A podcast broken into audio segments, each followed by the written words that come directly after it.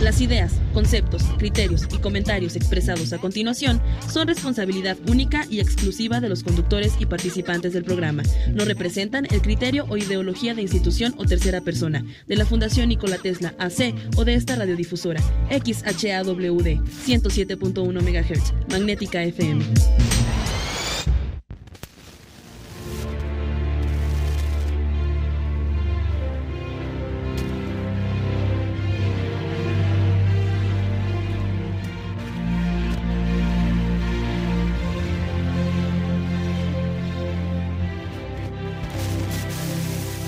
La ciudad de San Luis Potosí, como las como muchas ciudades de México, eh, sufren una deforestación urbana. Eh, los camellones, los jardines, pues no hay, se, se les poda al extremo como queriéndolos desaparecer. Hay como una guerra contra la vegetación urbana. Eh, esta trae las consecuencias de eh, elevadas temperaturas, mucho más que en el medio natural eh, circundante. la ciudad está a 4 o 5 grados arriba del desierto que tenemos afuera. El, factor UV, el factor de daño ultravioleta a la piel excede los límites internacionales. Y pues eh, en realidad es, eh, no hay generación de oxígeno por los árboles, no hay retención de polvos, terrible la situación eh, de la forestación urbana. De eso hablaremos el día de hoy.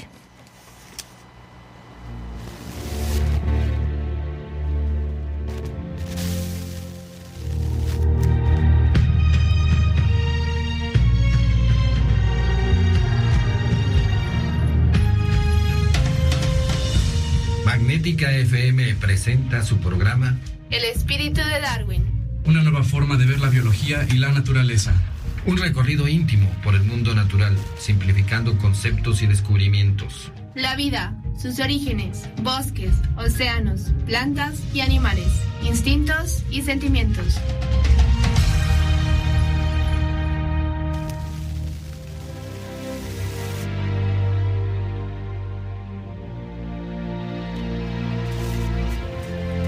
Hola, ¿qué tal? Muy buenas noches. Qué bueno que está con nosotros. Este es el programa que los acerca a la naturaleza, el programa que ve nuestra realidad cotidiana desde el punto de vista de la biología, de la ciencia, de la realidad. Efectivamente, el espíritu de Darwin transmitimos desde Magnética FM 107.1, desde el altiplano de San Luis Potosí, nuestro bello altiplano con... Eh, una ecología de materral xerófilo que, como decíamos, a pesar que es desierto, está más fresco que nuestra ciudad, que hace demasiado calor, se amontona el calor como en todas las urbes, solo que aquí no tenemos vegetación que nos ayude un poquito con la sombra, con el oxígeno y a retener las partículas y el sonido, todo lo que la vegetación da de bueno a cualquier ciudad. Para eso tenemos un invitado el día de hoy que vamos a discutirlo, vamos a poner a prueba de qué está pasando con la con nuestra ciudad. Raúl, Raúl Gamboa, también está con nosotros. ¿Qué tal, público? ¿Cómo está? Cristian, buenas tardes. Eh, pues muy bien, estamos eh, aquí eh, eh, precisamente en ese problema que tú estás diciendo y mencionando y pues poco nos falta para estar como Perú. De hecho, en Perú acaban de, instalar algo que se llaman, pues, unas especies de semáforos, pero se llaman soláforos. Y es precisamente porque la cantidad de rayos ultravioleta que están teniendo ahora es tan terrible que la gente cuando, por eso precisamente se los pone, porque cuando la gente ve que ya está en rojo el soláforo, tiene que guarecerse, punto y se acabó, en cualquier parte de Perú. y no sé si eso es lo que quieren nuestras autoridades, a donde lleguemos o qué está pasando, porque la deforestación que estamos viendo en nuestra ciudad es terrible. No tenemos sombra. En Australia hay límites de, eh, de estos rayos ultravioleta. Eh, porque ya sabe usted que producen cáncer. Efectivamente, entre muchas otras cosas. O sea, hay, mutaciones y, bueno, además de los golpes de calor, y hablemos de, de montones de cosas, o sea, hasta el calor, simplemente por el hecho de, de producir tanto calor en una ciudad, deberíamos estar conscientes de no estar talando o dejar que talen o que macheteen todos los árboles. Exacto, y parece mentira que en el desierto vecino, usted va a Matehuala y todo el desierto que está a los lados, el matorral xerófilo ese de, de biznagas, eh, de leguminosas, de mezquites, es más fresco en varios grados que la mera ciudad. Eh, Jessica, Jessica Mena también, ella es comunicóloga y divulgadora, también está con nosotros para aquí echarle un montón a Renato Ramos, biólogo de la UNAM, eh, ahora trabajando en San Luis Potosí ante esta problemática que te vamos a echar un montón. También Renato un gusto de tenerte por aquí. Gracias por aceptar la invitación aunque sí te vamos a traer muy presionado. Hola muchas gracias. Este claro que sí. Pues este yo con, mucho gusto este estos temas este los los traemos muy de todos los días los los vivimos todo el tiempo y, y me parece que que yo creo que podemos hacer una buena, este, como, como, compartir muchos temas sobre esto y hay mucha tela de dónde cortar, ¿no? En esto. Claro, es cierto eso, lo que hemos estado afirmando, lo que nos mandan las quejas el público a nuestro correo, como lo que está pasando, que siente que ya no tiene árboles en su colonia. Sí, claro. Bueno, aquí la situación con el arbolado y con las condiciones ambientales de la ciudad pasa lo mismo que en otros eh, sectores, es decir, en el sector, eh, por ejemplo, de, eh, de, la ciencia, por ejemplo, en términos de la biología o en términos de, de, algunas otras disciplinas, las autoridades o las empresas o las dependencias de gobierno sí deben de estar conscientes que hay que acercarse o que haya un vínculo entre los, eh, la academia o los, eh, lo, que se está haciendo como investigación con, este, con la práctica. En ese sentido, este, la, las, las, ciudades requieren muchas personas especialistas y en ese sentido las eh, personas que estamos dedicadas a la investigación podemos determinar finalmente cuáles son esos parámetros más importantes que se están este, sucediendo en términos ambientales, de ecología en términos de la vegetación y de las carencias que hay este, en todo el espacio urbano, ¿no? Sí. Y este vínculo que mencionas es muy importante, eh, academia, empresarios, gobierno.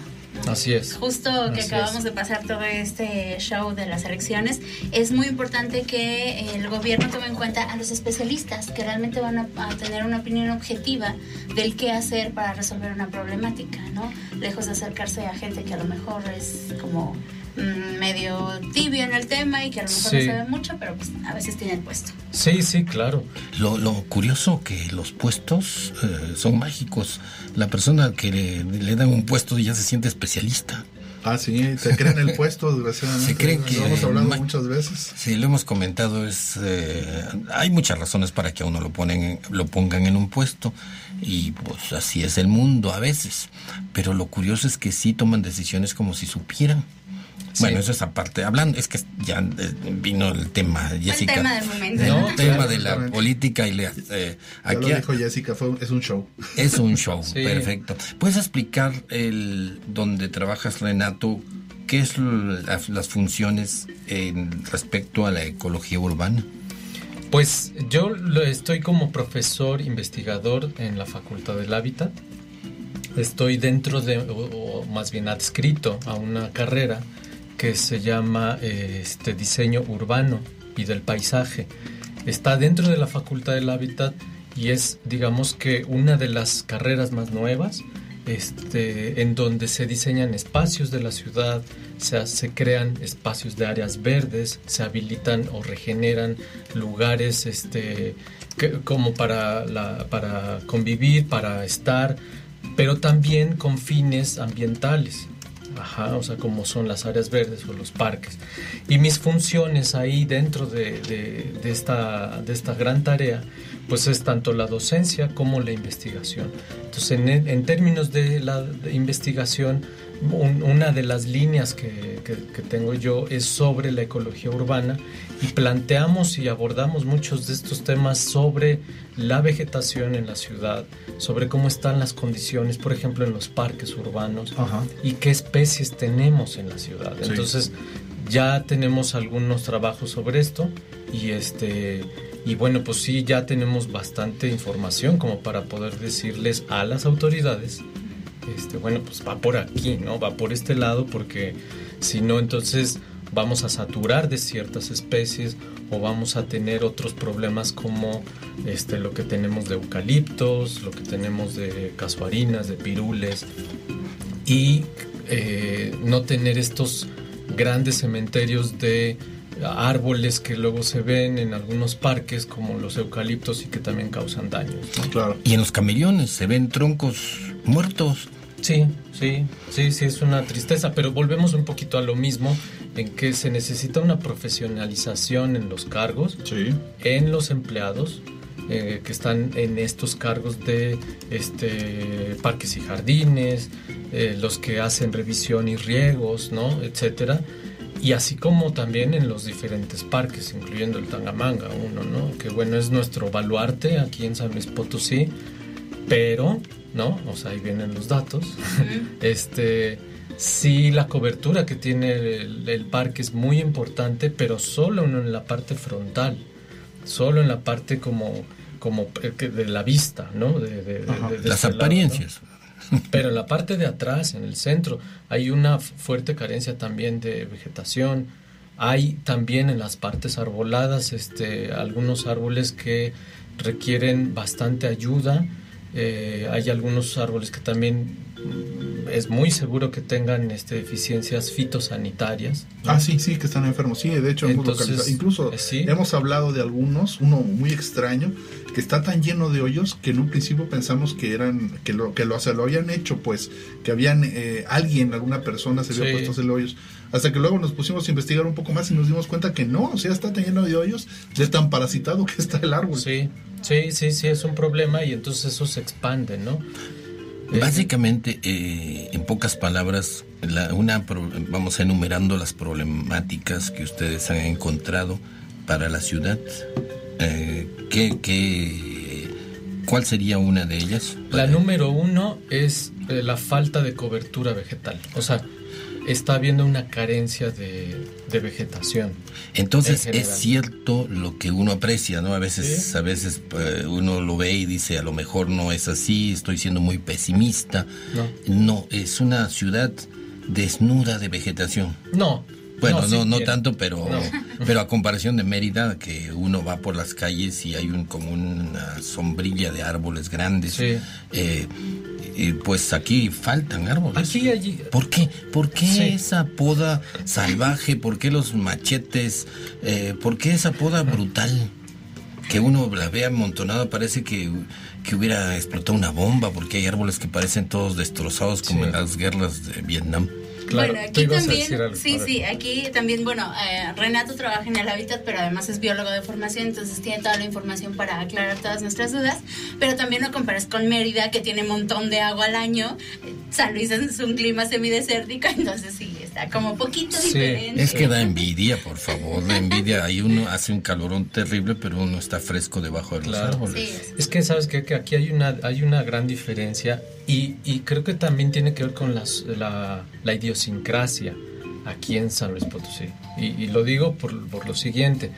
Eh, aquí en la, en la ciudad se tiene la idea muy, muy, muy arraigada de que en la ciudad debe de haber, tanto en espacios de áreas verdes como en jardines, etcétera, especies de la región. Entonces estamos hablando de especies eh, de cactus. Sin embargo, por- y, y más por la razón de que, bueno, no hay agua, Ujú. y entonces al no haber agua, bueno, pues estas especies sabemos que resisten la sequía, ¿no? Entonces, esa es una cosa, y, la otra es que entonces sabemos muy bien que esas partes de, de- de- de aridez o de especies desérticas no necesariamente cumplen las funciones que nosotros esperamos de las áreas verdes. ¿no? de las áreas verdes. Nos vamos a ir a un corte. Cuando regresemos, vamos Sí. a continuar platicando con el biólogo Renato Ramos de Ecología Urbana. Él es de la Facultad del Hábitat y estamos discutiendo qué pasa con nuestras áreas verdes que no están tan verdes. y ¿Cómo las que sean verdes? Ah, y las necesitamos urgentemente en nuestra calurosa ciudad.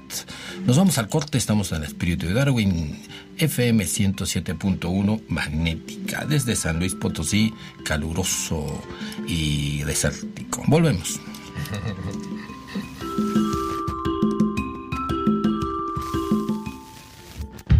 Vamos a un corte, volvemos en un momento para seguir platicando.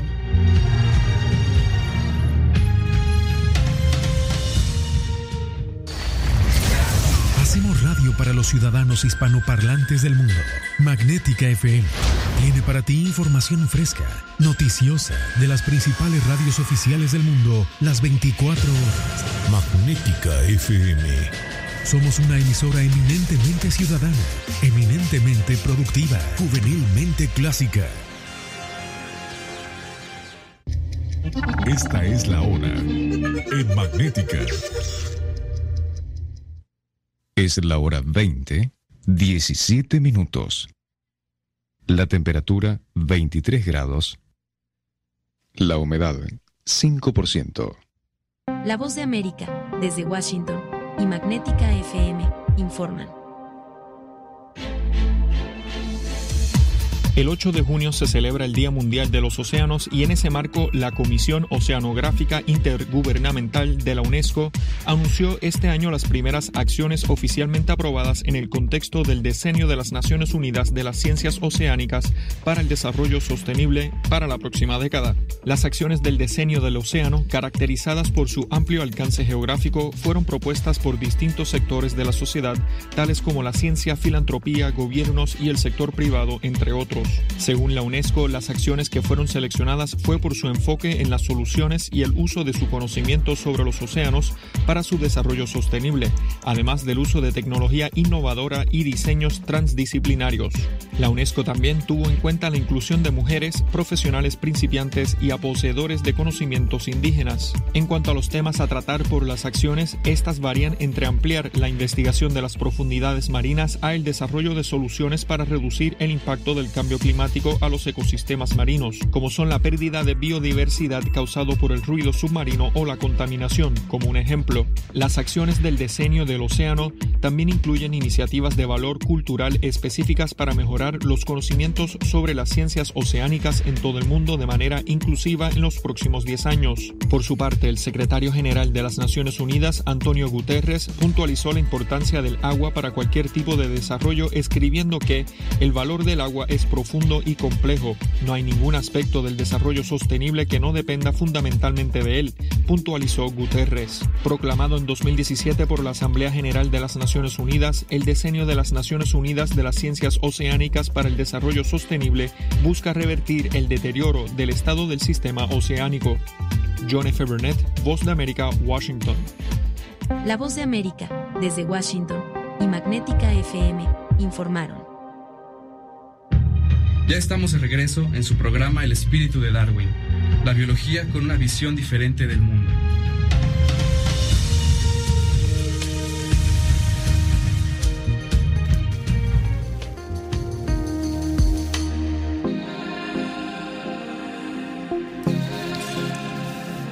Estamos de regreso en el programa que le da el punto de vista de la naturaleza, de la ciencia, de la biología y platicando el día de hoy con el doctor en biología Renato Ramos de la Facultad del Hábitat sobre la ecología urbana, es decir, nuestra ecología de la mera ciudad, donde tiene que ver la vegetación, las aves, los animalitos y nosotros.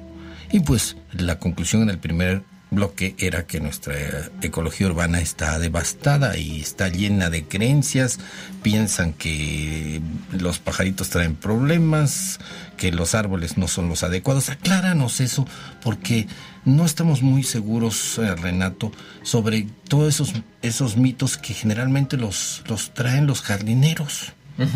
Dice, este árbol le va, le va a levantar la casa, ¿no? Y se lo voy a podar con 500 pesos eh, más lo que hay que darle a la basura para que se lleve todo la, toda la poda, pues le sale una lana a la señora de la casa. Hay muchos mitos de los jardineros.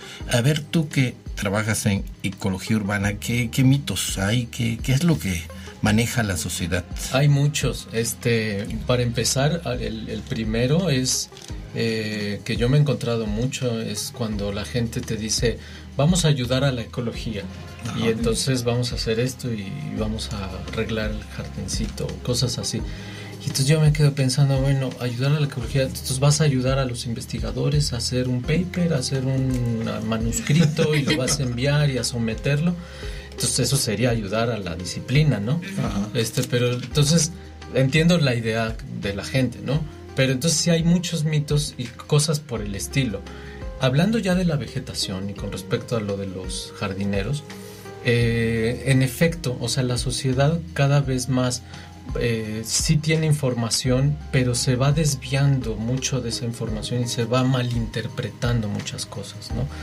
Por ejemplo, las especies que nosotros tenemos, para empezar, hay especies que nosotros vamos a un vivero, las compramos, pero muchas veces las personas sienten esa inquietud de ver una fotografía en internet porque pues está bonita el, árbol, pero la sorpresa es que no tiene, no, no, no hay ese tipo de especies en, un vivero comercial. Para empezar, efectivamente. Para empezar, entonces no podemos tener o no podemos adquirir esas especies. Exactamente. Y además que no las, eh, más allá de no tenerlas, no las conocen los mismos gentes del vivero. Así es. Y por lo tanto no las recomiendan ni las venden. Así es. Entonces finalmente el ama de casa, la persona que vive en cierto fraccionamiento, lo que sea, va con ciertas recomendaciones. Entonces a lo mejor el jardinero le dice, pues es que tiene que poner aquí un, este, ficus, pues, Y, le va a crecer bien rápido, bien bonito, claro. Entonces, este, ya a la, a la vuelta de la esquina, ¿no? En unos dos, tres años, pues el ficus realmente ya no era el deseable. Yo, yo siempre digo que, que esto se parece mucho a lo que sucede con las, las mascotas. Cuando son pequeñitas, todo el mundo las ama, todo el mundo se las quiere comer porque son encantadoras, son enternecedoras. Pero ya cuando crece el animalito, ya, ya nadie lo quiere, ya hay que pasearlo. Se que come, que va al baño, que... Entonces sucede lo mismo, ¿no? Con los árboles. Entonces, este, muchas veces, pues, eh, te encuentras con que, ay, bueno, pues yo pensé que era una plantita. Y realmente, pues, es un Sí, ya me tapó toda la casa, o ya el anuncio de la tienda ya no me lo deja ver, y es cuando. sí. Y muy pocas veces, ahí va uno de los mitos más fuertes, es este asunto de que los árboles dañan las estructuras. Eh, hay muy pocos, pero muy, muy pocos reportes científicos Este, y documentados en donde un árbol puede tirar una casa. No hay como tal. No. hay como tal. Así de que, o sea, una casa puede pesar toneladas frente a lo que puede llegar a ser unas raíces. Obviamente nosotros estamos preocupadísimos porque el muro, porque si la cerca, que no sé qué. Claro. Lo que sí ha pasado y sí puede llegar a ser muy muy frecuente son eh, las, las raíces se, se, pueden eh, inmiscuir, este, introducir en tuberías de agua, en, en registros, eso sí, y más en zonas donde se requiere el agua. Claro. Este, y en bardas, las bardas, como no tienen unos cimientos como las casas. Entonces las bardas se pueden llegar a, trozar, a, ¿no? a romper. Y eso sí no es un mito, eso sí es cierto. Pero entonces hay muchos mitos sobre eso, ¿no? Y lo que hemos estado nosotros identificando es que hay ciertas especies que sí tienen estas características de eh, raíces invasivas, extensivas, que pueden hacer daño en algunas este, cosas de infraestructura como tuberías, por ejemplo. Como lo que decía, el aljibe, la raíz va a buscar el agua. Otro de los mitos interesantes eh, que no llegamos nosotros a entender del todo es eh, la costumbre de pintar los árboles de blanco. Ah, en su momento pues, tenemos entendido que se encalaban Sí. Pero es muy diferente a pintarlo. sí. Porque ahora los pintan, o sea, les ponen pintura, no les ponen cal. Mm, sí. Ahí lo que sucede es que le hacemos un daño al árbol. Sí, claro, claro, o sea, entonces, pero no sabemos. ¿Y de dónde sale ese mito? sí, por. Ah, bueno, pues este, no lo sé. Pero este, ya tiene mucho tiempo eso. Este, mm, esto tiene incluso, de, yo creo que desde los setentas cuando se adornaban y se entregaban al- al- a las autoridades los espacios verdes, donde los, am, las guarniciones estaban eh, pintadas, ¿no? Y los postes. Y entonces también, como para que todo esté uniforme, yo supongo que también eso hacían con los árboles. Bueno, tengo entendido que eso de los árboles es como para el encalarlos, es Ajá. para evitarles plagas. Así es. Ajá. que le suban, las, que le suban las plagas cuando la- no sé las plagas llegan volando yo no entiendo qué hace que harán en los troncos No, los horm- las hormiguitas. pero las tiene cierta lógica porque es cal hasta ahí pero la Pero ya pintura la pintura ya no. Sí, no, no, este, más allá de, de que eso funcione, este, no, lo- la verdad es que no, no, No funciona. no funciona. pero es como muchas cosas, ¿no? De que se hacen porque lo vieron que se hacía y ahí le seguimos. Se va repitiendo, sí, se vuelve como una costumbre ahí. Y luego es fu- a fuerzas, ya se hace ley, tradición y... Es que la abuelita dice que así estás cuidando al árbol para que no le caigan las y- o peor, el funcionario que, que dice así lo hacía mi antecesor. Sí, ¿no? claro, pero, sin, pero volvemos a lo mismo, van y lo pintan. No hay un conocimiento de por qué, es como el changuito de la banana, o sea, Ah, claro, sí. sí, o sea, es una costumbre que se hace ley. Sí, sí, sí. Como sí, sí, muchas claro. cosas. Otra, otra leyenda urbana. Otra leyenda urbana, leyenda como tal no, pero sí hay, resulta que en este, en esta disciplina que estamos hablando, ¿no? De lo que puede resolver muchas veces la ecología urbana, en, en algunos lugares eh, se ha documentado, por ejemplo, que hay ciertas especies de aves en donde no pueden romper las, las semillas o los tipos de nueces, ¿no? Ajá. Y entonces lo que hacen es pararse así en un espacio de vialidad muy rápida. Ah, sí. Llevan las semillas, las tienen ahí en su pico y en el momento en que van pasando los, los carros, bueno, eh, previamente se dan cuenta, o sea, eh, ahí está lo interesante, esa conexión entre la naturaleza y la ciudad. Tiran las semillas, pasan los carros, rompen la semilla y en el momento en que se ponen en el alto los coches, bajan los, las aves, se comen lo que más puedan y ya, se van. Entonces utilizan a los carros como para romper las semillas que no, no, no las pueden usar y se alimentan, ¿no? Así es. Otras veces, y eso sí lo, lo he visto yo aquí en México, es que salen los niños, obviamente esto antes de pandemia, este, salen los niños al recreo, tiran las papitas, que no sé qué, que no sé cuánto, se meten al recreo, queda el servido todo Sí. ahí en el, en el patio y entonces bajan las aves. Entonces, finalmente nosotros como sociedad mantenemos también una cierta este Simbiosis. flotilla ahí como poblaciones. De hecho, fíjate, un, ¿no? un- un ejemplo de esto que estás diciendo así, este, es un colegio que está por ahí eh, eh, cerca de la, de la Universidad Politécnica, en donde tenemos una cantidad de, de ardillas gordas sí. en el colegio, en serio, están gordas las ardillas precisamente porque pues Sí. y, y además hay muchas y son ardillas que conviven, o sea, no no no si un niño va corriendo la ardilla no se quita. Sí.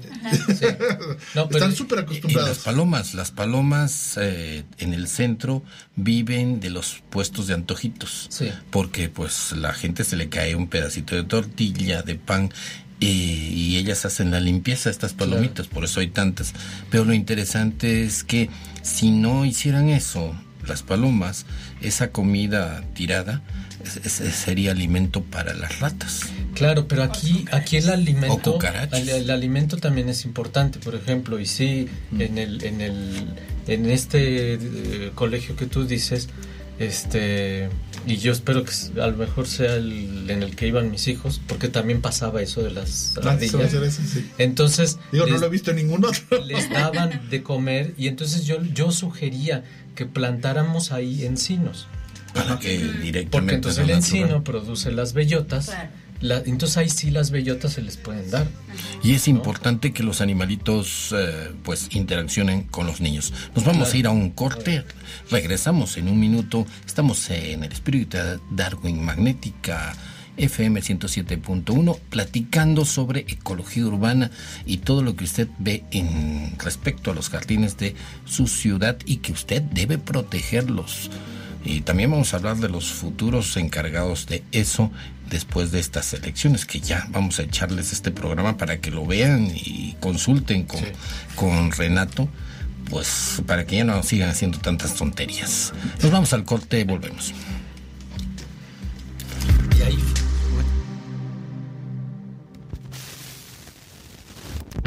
Vamos a un corte, volvemos en un momento para seguir platicando.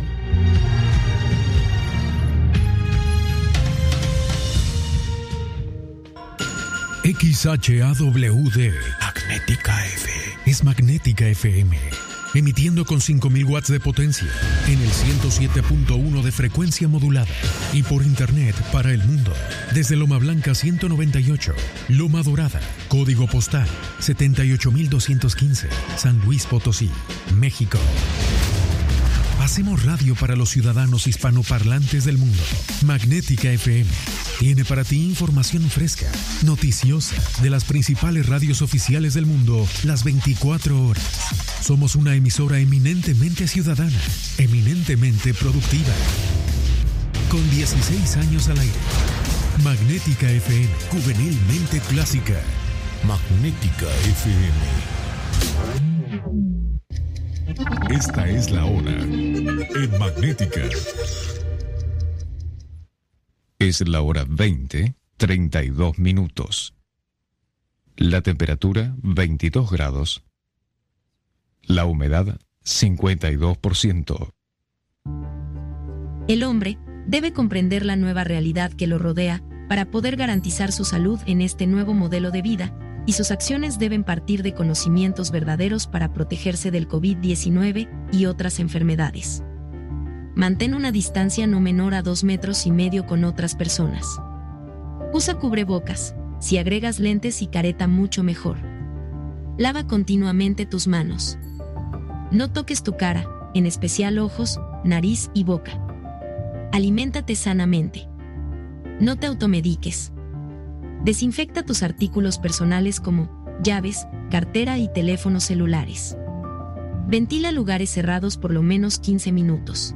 Si estás en recintos cerrados sin ventilación, el riesgo de contagio por coronavirus aumenta un 57%. Para mayor información consulta a los expertos. En Balach, Control y Reubicación de Plagas, te ofrecemos equipo y accesorios para desinfección y productos sanitizantes. Teléfono 128 48 88 o vía WhatsApp 444 188 14 14. Ya estamos de regreso en su programa El espíritu de Darwin, la biología con una visión diferente del mundo.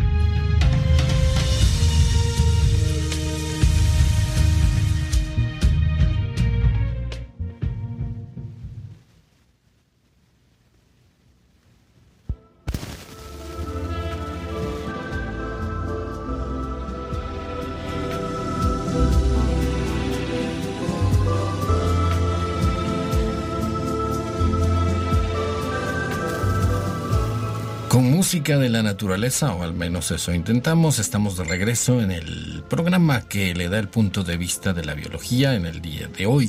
Estamos platicando con Renato Ramos desde el punto de vista de la ecología urbana eh, de la Facultad del Hábitat.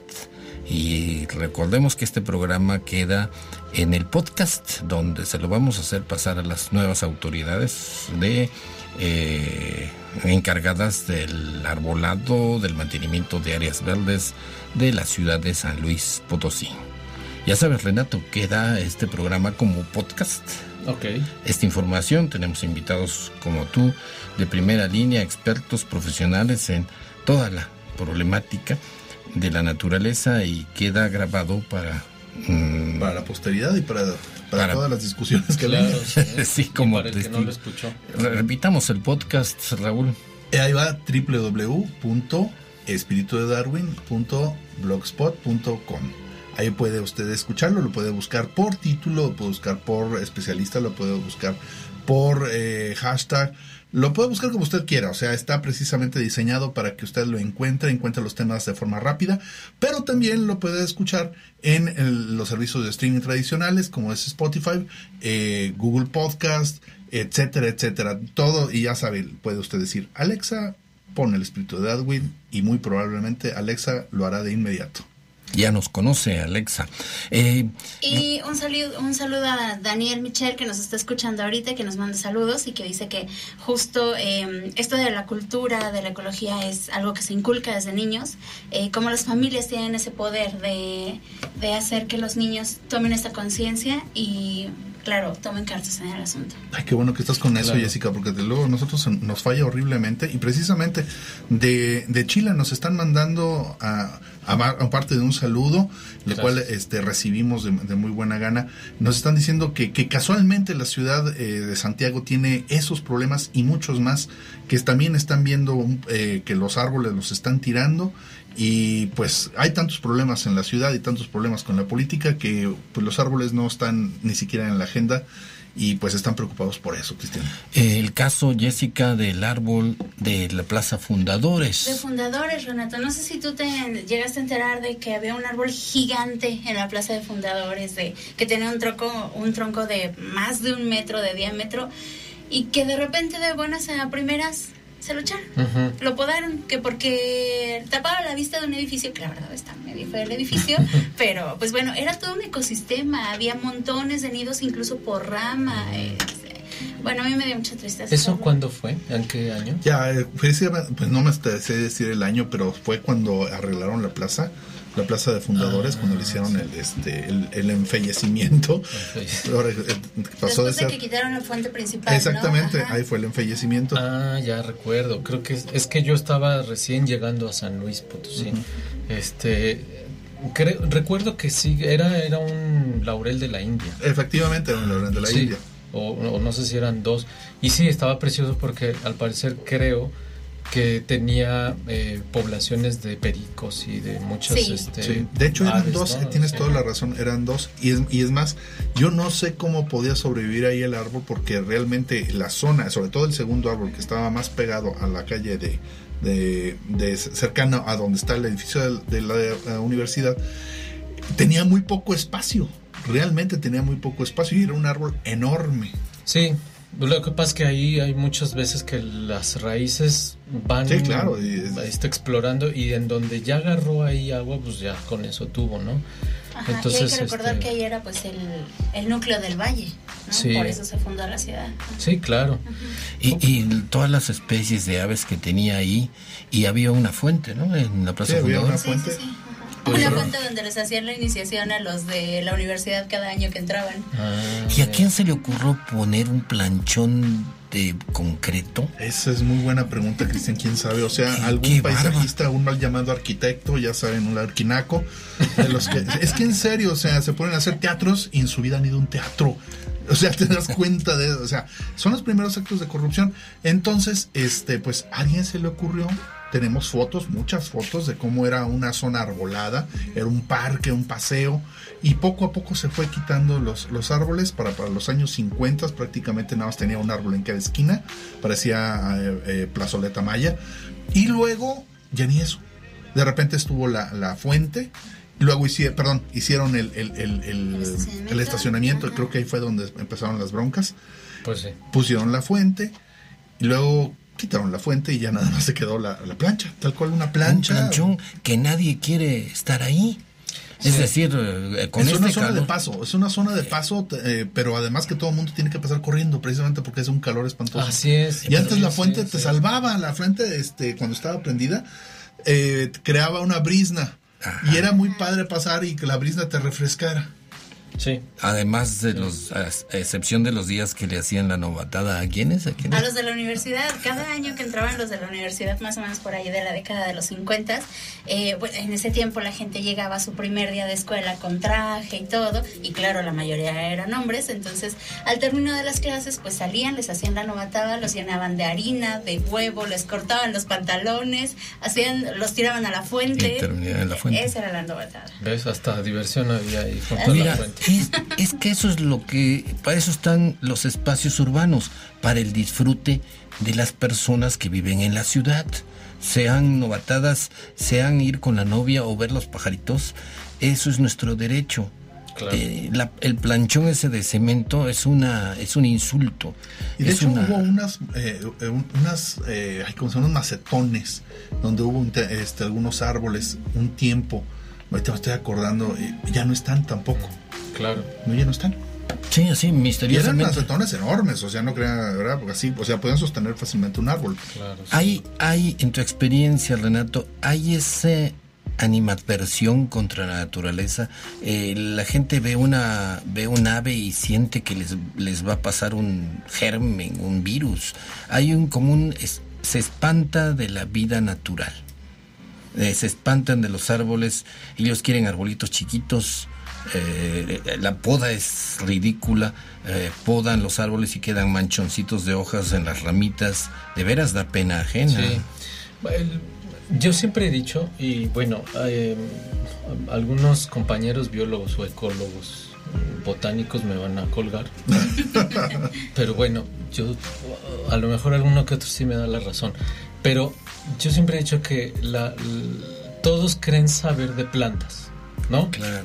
Y entonces vas, vas a alguna casa y la abuelita te dice, ah, pues tengo mis plantas, bueno, están muy bonitas, ¿no? Y sí te da una cátedra de qué es lo que puedes obtener de esta planta y la otra, ¿no? Y todo el mundo cree saber meterle al asunto. Pero ya a la hora de poder entender por qué es esta especie, qué es lo que te brinda, qué no te da, etcétera, pues ya nada más nosotros los que estamos todos los días en eso, ¿no? Entonces siempre lo he dicho y bueno, sí se cometen muchas cosas. La gente comúnmente, por ejemplo, piensa que si tiene muchas flores un árbol, pueden llegar muchos insectos y entonces eso no le gusta. Pueden llegar muchas abejas. Si tira muchas hojas, Ah, es sí. basura. entonces, y, y eso es otro de los mitos, este, piensan que entonces toda la hojarasca que forma eh, es basura y la verdad es que no. Es nutrimento incluso Sí. para el mismo árbol. Este, eh, muchas como de esas cosas, ¿no? Entonces, sí, hay gente que sí piensa que, que, que no están bien esas plantas, que hay que podarlas, que hay que darle cierto mantenimiento. O hay que quitarlas. O que hay que quitarlas, ¿no? ¿Cómo- el cómo- mantenimiento cuesta. ¿Cómo des- ándale, el mantenimiento cuesta? Y como decías, Raúl, eh, el amor al concreto y al cemento. Ah, sí, exactamente. Que les fascina el concreto. Sí. Y toda área verde. Pues es que no da lata. exacto. Es una comodidad. No, sí da lata, da mucho calor. Bueno, Sí, sí. sí. Y, y Sí, pero- filtra el agua también, No, ¿no? tampoco, O sea, y sí te inundas y te llega precisamente ahora que tenemos estas, pro- estos problemas, estas trombas muy de desierto, este, y de repente, pues que escalerías ya se inundó, pues ¿por qué creen? Claro, no vayas tan lejos. Chapultepec, como se inundó hace como 3, 4 años, ¿no? Eran ríos que se Sí. llevaban personas. Ese día yo iba saliendo del trabajo de ahí del laberinto, veía- veíamos un tinaco, un tinaco completo bajando por la avenida Chapultepec, Sí. que nos rebasó, iba más rápido Sí. que nosotros. Que normalmente esa agua eh, se infiltra eh, a tierra vegetal en un bosque, en, en un lugar silvestre y sirve como esponja. Se retiene el agua, se infiltra al, al- al manto freático de donde sale el agua que tomamos y no tenemos que, que desviarla, tirarla. Pero y si al- ahorita ya está todo pavimentado allá arriba, ya Pues sí, se- eh, exactamente, o sea, cae como una, un río, precisamente es un río de concreto. Así es. un canal de concreto, toda la ciudad. Señores, eso, el tener enormes planchas de asfalto, de concreto, de cemento, no es algo que se deba buscar, no es primer mundo, como crea. Eh, es algo nocivo al- a todos, a la ecología, a la, a la ciudad, a las personas. No crea que ese es un lujo. eh, calles amplias llenas de cemento y de topes y de No, asfalto. de hecho, en las ciudades más avanzadas, incluso en muchísimas ciudades de Rusia, eh, lo que vemos son pequeños espacios de bosque entre edificios en la ciudad. Y los cuidan como si fueran... Claro, porque Oh. además son zonas que, eh, que hacen la vida social. Así es. Eh, Y, y eso es lo que deberíamos tener aquí también. Es nuestra ciudad, deberíamos, eh, pues, repito, eh, pues, eh, presionar a las autoridades para que hagan esto. Y tenemos un, un arsenal también en, en términos de biodiversidad, o sea, en, en Ah, algunos sí. estudios que hemos eh, hecho, llegamos a tener aquí en la ciudad, en el espacio urbano, hasta 133 especies de árboles. Ah, pero que nos cuentes más de eso ahorita que vengamos del corte. Nos vamos al corte. Cuando regresemos le vamos a pedir a Renato eh, que nos indique qué especies, el diagnóstico final, qué podemos hacer para llevarle el- en un disco al pro- este programa los nuevos encargados de las áreas verdes de nuestra ciudad, San Luis Potosí, en el altiplano de México, en el centro geográfico de la República. Volvemos en un minuto.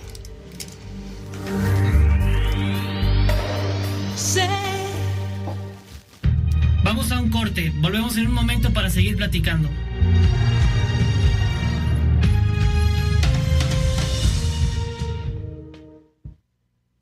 Magnética FM.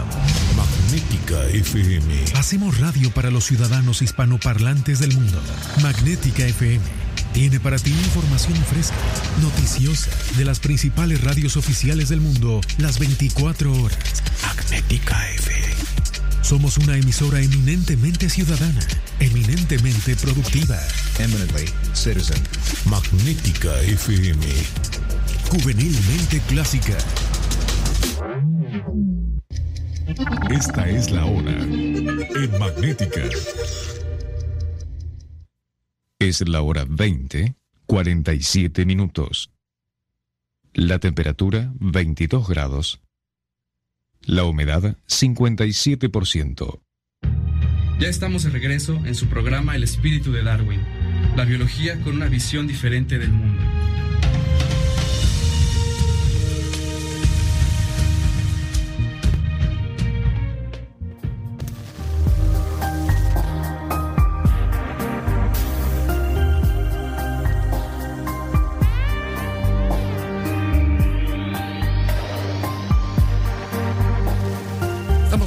Regreso en el programa que le da el punto de vista científico, biológico, ecológico toda la problemática que usted y social el día de hoy, eh, toda la problemática de nuestra ciudad, nuestra querida ciudad de San Luis Potosí, que como le decíamos en el primer bloque está súper caliente. eh, en muchos aspectos, pero sobre todo en el- la temperatura del aire, eh, mucho más arriba que el desierto que nos rodea debido a que el concreto, el asfalto, el cemento guarda el calor y lo dispersa por ahí. Por eso es- son las temperaturas que usted eh, siente. Y eh, la conclusión, Renato, Rena, es eh, de que necesitamos más áreas verdes. ¿Qué, qué rápidamente, qué podemos hacer? Bueno, eh, de los proyectos que yo he estado haciendo y que hemos estado también teniendo ahí en la universidad, hay un, les platicaba sobre un libro que publicamos recientemente. Es un libro digital, está, es gratuito y, y el link está a través de la agenda ambiental que colaboro yo también ahí. ¿Cómo podemos llegar a ese link que es interesantísimo? La- Ajá. ¿Cómo- cómo de- Hay un, hay un espacio dentro de publicaciones de la misma página de la agenda en la universidad y ahí se encuentra ese libro. Se llama el libro Guía del Arbolado Urbano y otras formas vegetales eh, en, en la ciudad de San Luis Potosí. Lo publicaremos en, el, en la En la página. página, en la en página de Facebook del Espíritu de Darwin, ahí van a encontrar el link. Ok. Qué padre y, esa. Y ahí, bueno, nosotros nos llevó como un poquito más de dos años este, este, esta publicación, este estudio, porque proviene de una, de una investigación, y tenemos como 133 especies. eh, bastante biodiverso a pesar del concreto, a pesar del crecimiento urbano. Tenemos especies mm, muy muy tropicales, ¿no? Este como la ceiba, como el tamarindo, etcétera. Algunas de valor ecológico, otras especies que tienen que ver con el agua, como, como los sauces, por ejemplo, los que están en los ríos todavía por ahí. Este, tenemos ahuehuetes aquí en la ciudad de San Luis Potosí, en Sí, las sí. meras banquetas, eh, este, etcétera, ¿no? Hay muchas, hay muchas especies de, de gran valor y la gran mayoría sí son especies introducidas. Sí, efectivamente. Pero este, ya al menos sabemos, te- sabemos cuál es ese censo, entonces ya podemos empezar a, a poner, echar a, eh, manejo, ¿no? Por ejemplo, ¿no? Eh, y bueno, para finalizar, eh, nosotros estamos haciendo varios otros proyectos. Eh, en la actualidad tenemos un proyecto eh, en el río Paisanos. Ah, para poder echar a andar el río. Sabemos y tenemos algunos indicadores de que puede llegar a ser un buen río este, para la ciudad, que es salvable. Todavía no está pavimentado, obviamente. Este, a- ahora llevaba, llevaba agua cuando llovió mucho. Entonces, tiene ciertas características que la pueden hacer como para que tengamos un río dentro de la ciudad con todas sus este sus sus este benevo- sus beneficios ¿cómo Sí, sí, llama? los beneficios. beneficios ¿no? Y es que le ponemos en contexto, querido público. El río Paisanos eh, está en una zona precisamente al norte de lo que vendría siendo al norte de la ciudad, salida a Zacatecas. Pero es un pueblo adentro de San Luis, eso, y eso es increíble. Y, y está es- sumamente escondido y esperemos que mucha gente no lo encuentre.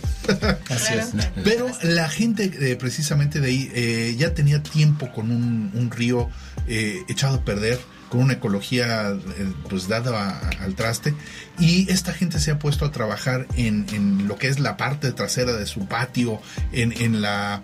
En, en la parte ecológica que tiene ahí a, a su cargo, porque al final de cuentas les, les pertenece, porque ahí, es, ahí viven. Y eh, lo han logrado meter también en la agenda política. eh, recordaremos cuando vinieron precisamente una diputada eh, quien se hizo cargo de esto y bueno, han logrado muchas cosas y esto precisamente que está hablando nuestro especialista Renato, pues es precisamente fruto de que la gente dijo hasta aquí, ahora queremos vivir mejor y siempre le hemos dicho, la ecología y la biología no tenemos que verlo como cosa aparte de nosotros, es nuestra vida. Claro. Y ahí en ese sentido, esto que tú dices, hay una gran participación de la gente. O sea, esa participación social es, es lo que más le da esa fuerza a un estudio de esta naturaleza. Claro. Ya hay conciencia, comienza a haber sí, conciencia. Sí, sí, sí, o sea, es simple el, el- el hecho de decir, ay, mis hijos que no están en un río de, de porquería, este, ya con eso, o sea, es simplemente darte cuenta que lo que es la naturaleza es para todos y el beneficio es no solamente para mis hijos, es para mí, para el de enfrente, para todos. Claro. Sí, y entonces estamos eh, emprendiendo ese tipo de proyectos y, eh, y arrancando una nueva maestría que te- también debo de hacer un poquito el comercial porque se llama eh, Maestría Interdisciplinaria en Ciudades Sostenibles. Ah. Órale, Este, en, en esa maestría yo soy el coordinador, entonces este, ya, ya tenemos ahí un montón de cosas que hacer, ¿no? Y tenemos la segunda generación que va, que va a entrar. Esta maestría tiene carácter internacional porque está conectada con, este, con otras universidades, sedes Ajá. también, en Alemania, en Egipto, en Indonesia y en Kenia. Ah. Entonces, Wow. este, tenemos bastante chamba en ese sentido y nos han caído muchas, muchos, este, como es interdisciplinario, pues muchos profesionistas que les interesa, ¿no? No nada más biólogos, sino eh, incluso arquitectos, este, comunicólogos también, por ahí hay uno, et- etcétera. Sí, hay, hay bastante, ¿no? Sí, efectivamente. Sí, es- esto lo llevó Marcos Algara, ¿verdad? Así es. Así es, cuando le, Sí. le mandamos un gran saludo y tiene un Sí. programa hermano por ahí en- en- también en la Sí. en, en otra radiodifusora. Y que los scouts también se relacionen por ahí. Pues de hecho Marcos, Sí. Marcos Algara es scout también. Sí, también. Ah, claro, es interdisciplinario, como dices tú. Sí, sí. Todos a echarle montón para regresar a nuestro paisaje natural, a nuestra ecología. De ahí venimos y prefiero árboles que un planchón de concreto. Qué noticia de esa. Así es. Me traumaron con los árboles. ¿Cómo eran laureles de la India? Laurel de la India, el de Laurel de la fundadores. Sí. Renato, recomendaciones. Digo, el programa también trata de acercarse a la gente, de decirle, sabes que tú puedes hacer algo, ¿no? Desde tu casa. En ese pedacito de 20 centímetros que tienes en la banqueta o en el metro cuadrado que tienes de tu jardín, ¿qué especies podemos eh, plantar? ¿O qué hacemos? ¿Cómo Ok, hacemos? El libro Ajá, tiene eso. perfecto. Es gratuito. Tiene tres características el libro. Puedes, puedes buscarlo por tamaños de especies. Ok. Y si tienes un pedazo muy pequeño en el área verde, hay especies pequeñas que sí están fáciles de adquirir en un vivero. Y ya sabemos cuáles son las alturas hasta, el, hasta adulto. Ok. Entonces no, no van a este, romper pavimento. No se van a quedar ahí con los cables. que Exactamente, luz, ¿no? ajá. Pero si tienes una banqueta más amplia o un jardín, Entonces ya hay otras especies que se pueden recomendar este, para que incluso frutales o con, o con follaje todo el año o que sean caducifolias, o sea, que tiren hojas en determinada época. Entonces, la ventaja de ese libro es que te da esas alternativas para poder plantar este, las especies que tú quieras. Y que no los pueden, que los árboles son habitáculo de las aves urbanas, las tortolitas, los anates, todas esas bellas aves, eh, pues que se van a perder y no queremos una ciudad sin aves, sin árboles, sin vegetación, sin flores. Claro. E, ese paisaje es importante para nuestra salud mental. Es eso, fíjate que eso que acabas de decir es muy importante porque los lugares en donde no hay vegetación, la gente empieza a deprimirse. Ah, para empezar, efectivamente. Sí, entonces este, cumplen una función incluso hasta de salud pública. Sí. Este, la, la vegetación, ¿no?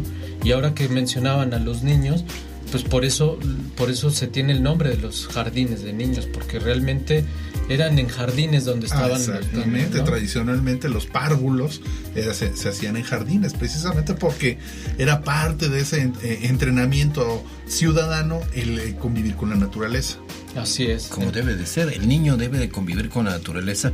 Le pintan en su cuarto cuando es chiquito animalitos, eh, arbolitos y cuando es grande ya solo los puede ver por el iPad o por el celular. Así no, el, chiste es que uno los lo disfrute. Eh, que se ensucie, que coma tierra. ¿eh? Claro, que se suba un árbol. ¿Cuántos niños ahora se suben un árbol? Ni uno. Sí, hay, árboles que de veras, los árboles grandes sobre todo, tienen como un microambiente que parecería que es una exageración, pero no. No, y además, ¿cuánta gente no está esperando el, camión? Y a veces, como no hay árboles, se tienen que poner en la sombra de un poste. Ah, sí, ¿No, ¿no han visto donde se ponen como Yo soy de esos. Yo también. Sí, yo soy de esos, sí, porque ¿Cuántas veces no dices, bueno, ¿por qué no ponen un árbol? Un maldito árbol, ¿por qué los quitaron lo de aquí? Así es. Les están, a todas las personas relacionadas han venido aquí al programa, algunos políticos. Les vamos a enseñar tu libro. Bueno, ok, sí, y miren ahí para empezar, ¿no? Ándale, y ahora que vengan ya los que queden, cuando queden, para que no pongan a cualquier matacuás, porque si no también, este, no, pues aquí está el licenciado, que el, abogado en, en, este, y va, a ser este ingeniero social, ingeniero. ¿Qué onda con esto? Sí, al menos. es el que propuso las especies. Sí, sí. el, la chamba y pues muchas gracias Renato, que no sea la última vez. No, claro. Eh, de veras el manual y tus conocimientos y trabajo en ecología urbana son muy importantes en una ciudad como esta que crece y crece. Requerimos los árboles hasta para la salud mental y te invitamos a otro programa. Claro que sí. Ahí estaremos. con mucho gusto y, pues gracias por la invitación. Jessica, eh, muchas gracias por haber estado igualmente y en, el, en la página ponemos lo de... Sí, recuerden que tenemos la página de Facebook, El Espíritu de Darwin, ahí pueden dejarnos sus comentarios, sus mensajes, trataremos de saludarlos y de hablar de los temas que nos propongan, entonces pues muchas gracias y bonita noche. Raúl, ya nos vamos. Pues estamos viendo, se nos fue otro miércoles como agua. Y nos estamos, eh, ya sabe, nos vemos el próximo miércoles. Eh, tendremos más especialistas, más información y estaremos igual de divertidos que siempre.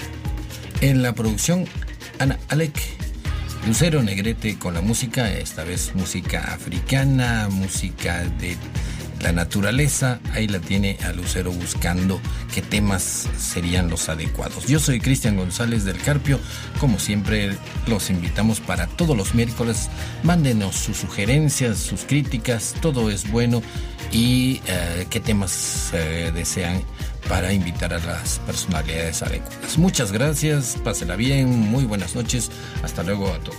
Buenas noches.